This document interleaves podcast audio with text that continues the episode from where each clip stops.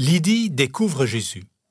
Tu te souviens de Saul qui a fui la ville de Damas en descendant la muraille dans une corbeille? Eh bien, depuis ce jour, il n'arrête pas de voyager pour parler partout de Jésus.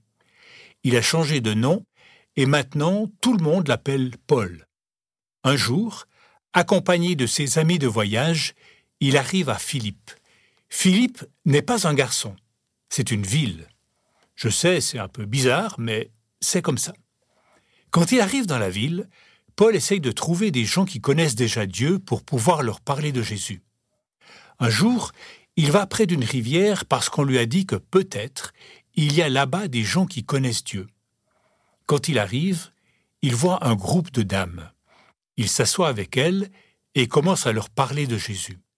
Certaines écoutent, d'autres bavardent entre elles pendant que Paul parle. Il y a dans ce groupe une femme qui s'appelle Lydie. Elle est marchande, elle vend des tissus.